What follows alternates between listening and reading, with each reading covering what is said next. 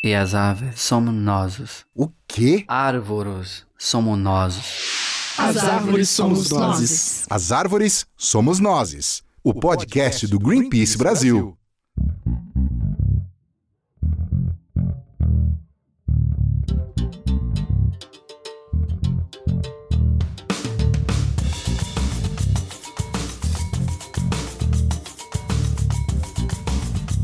Olá a todos e todas. Este é o As Árvores Somos Nós, podcast do Greenpeace Brasil. Eu sou Rafael Silva. Eu sou Camila Doreto. Tradicionalmente eu fico nos bastidores fazendo a produção, mas hoje eu vim aqui para acompanhar o Rafa, já que a Thaís Herreiro, apresentadora oficial, está de férias e em casa. Isso aí, muito obrigado Camila por tapar este buraco. Bom, faz pouco mais de um mês que falamos aqui no podcast, no episódio 28, sobre o caso da terra indígena Ituna Itatá, no Pará, para quem não lembra, 94% do território está registrado em nome de proprietários particulares, o que não poderia acontecer, já que esse território é destinado à conservação e uso de povos indígenas isolados. E mais, com a livre circulação dos criminosos pela floresta, Ituna Itatá teve um aumento de 700% no desmatamento em 2019, segundo o INPE, colocando em risco a vida da população indígena na região. No episódio de hoje, a gente vai falar de mais um caso de destruição de florestas em áreas protegidas na Amazônia. O Parque Estadual da Serra Ricardo Franco, que fica no Mato Grosso, uma região única onde os biomas da Amazônia, do Pantanal e do Cerrado se encontram. Por conta disso, ele tem uma vasta biodiversidade e boa parte dela desconhecida. Para se ter uma ideia, na região do parque já foram identificadas pelo menos 472 espécies de aves, um quarto de todas as espécies catalogadas no Brasil.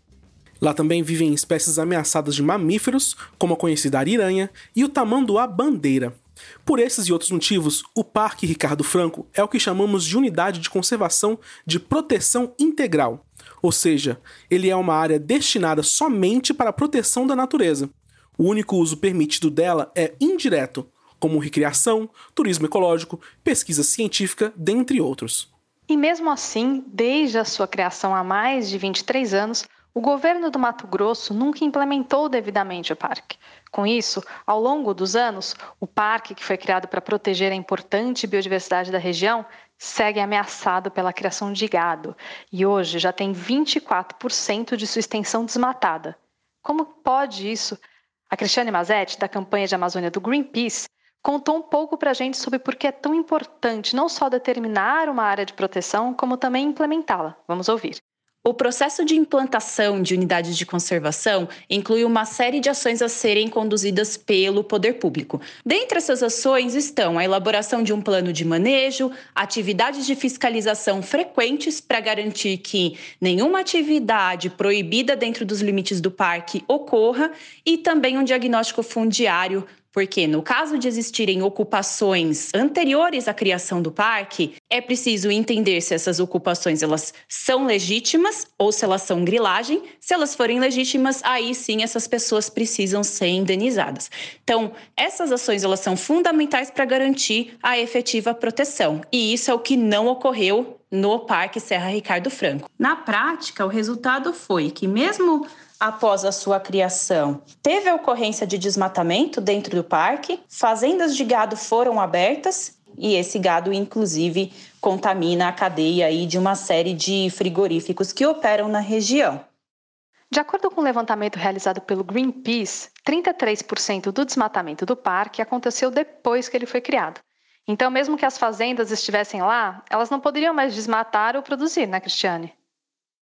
De fato, por ser uma unidade de conservação de proteção integral, não é permitida a ocorrência de desmatamento e nem pecuária no seu interior. O caso, ele mostra uma combinação de ação insuficiente do Estado, que não implantou a unidade de conservação, pressão política dos fazendeiros, que atrasa a efetiva proteção desse local, e um mercado que não monitora de ponta a ponta a sua cadeia, e tudo isso leva a uma situação que coloca a floresta e a sua biodiversidade em risco. É isso aí, Cris. No final de 2016, o Ministério Público do Estado do Mato Grosso entrou com 50 processos na Justiça solicitando o embargo de atividades econômicas em fazendas dentro do parque, e o governo do Mato Grosso também foi alvo de ação.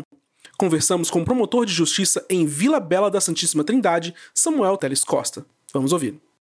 O Parque Serra de Ricardo Franco foi criado por meio de um decreto estadual no ano de 1997, porém constatou-se que não haviam sido adotadas as medidas para que essa unidade fosse efetivada na prática e que, em consequência disso, houvesse a conservação da biodiversidade existente em seu interior.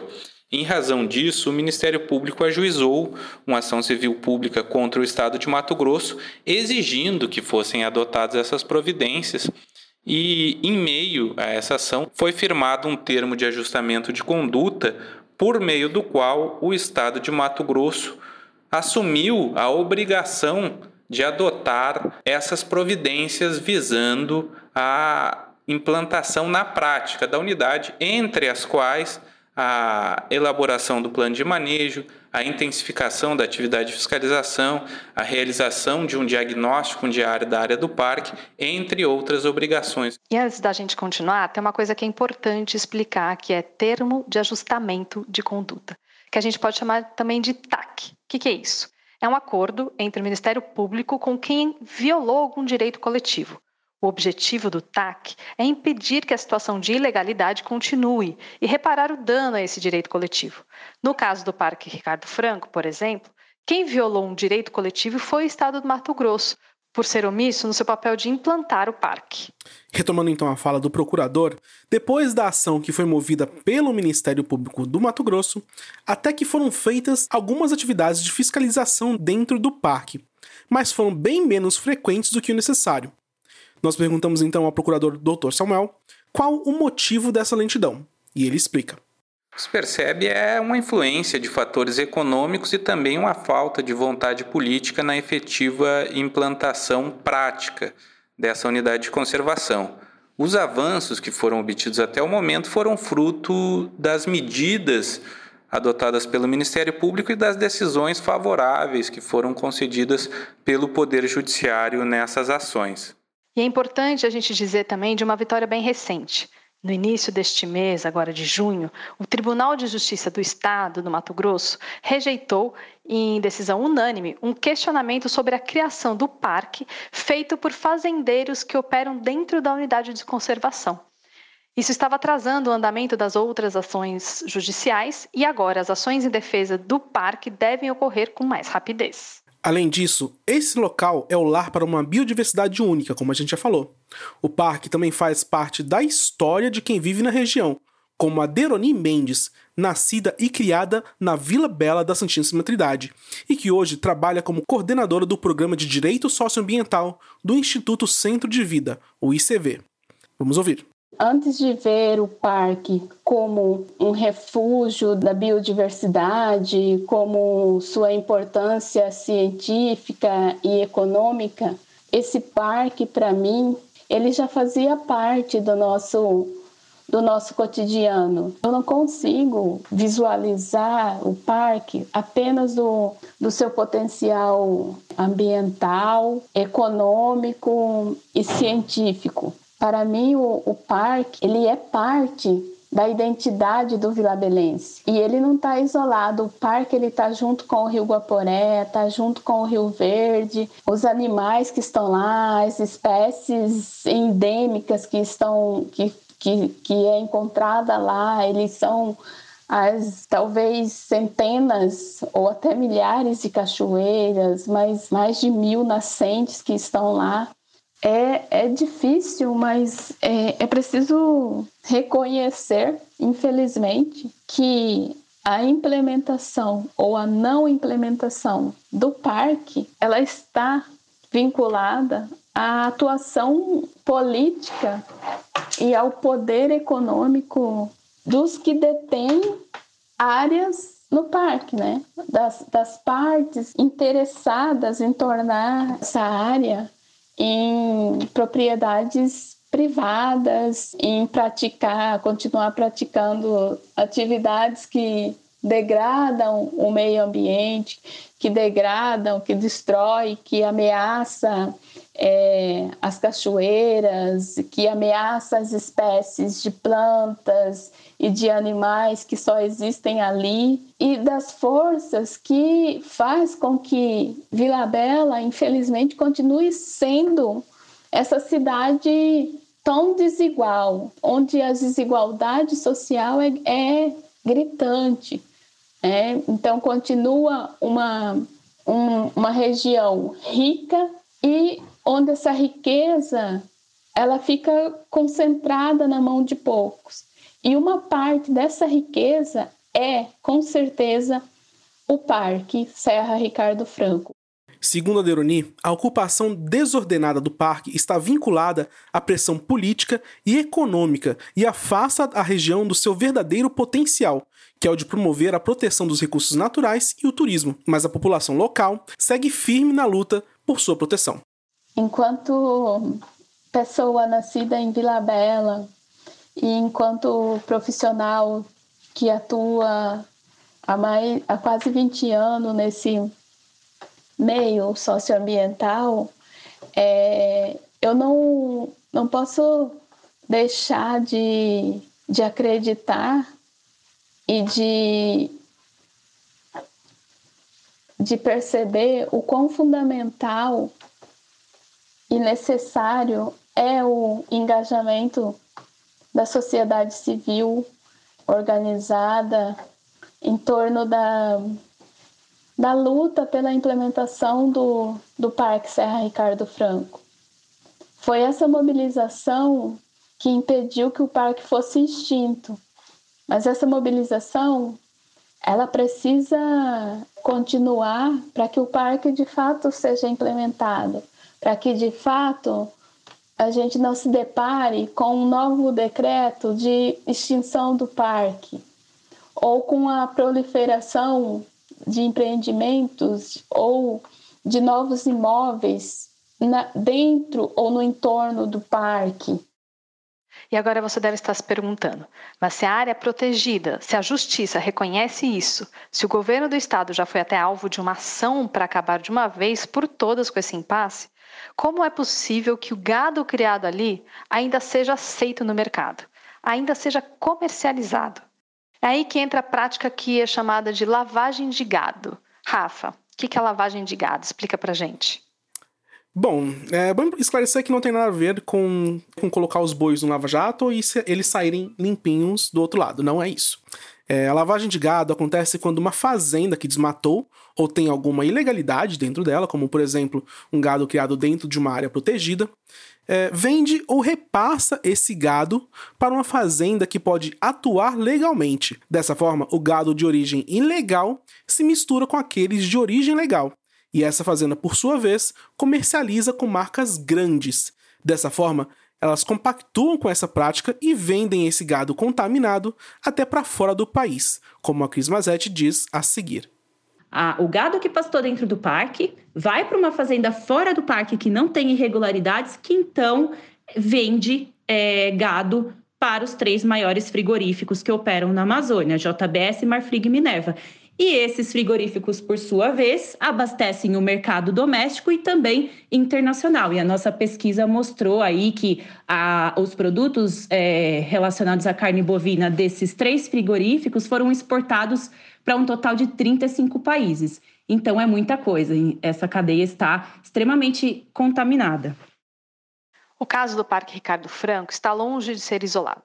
A lavagem de gado ocorre em várias áreas do Brasil. E com isso, é impossível ter certeza de que a carne que o brasileiro coloca no prato está totalmente livre de desmatamento. E a crise explica por que essa situação tende a piorar e afetar não só o Brasil, como o resto do mundo. Então, o desmatamento ele está aumentando, ao mesmo tempo que houve um desmantelamento da proteção ambiental no Brasil, então menos capacidade para coibir o desmatamento. Isso é ruim não só em, em, termos ambientais, porque, bem, mais desmatamento contribui com as mudanças climáticas e com a perda de biodiversidade, mas também é prejudicial à nossa economia.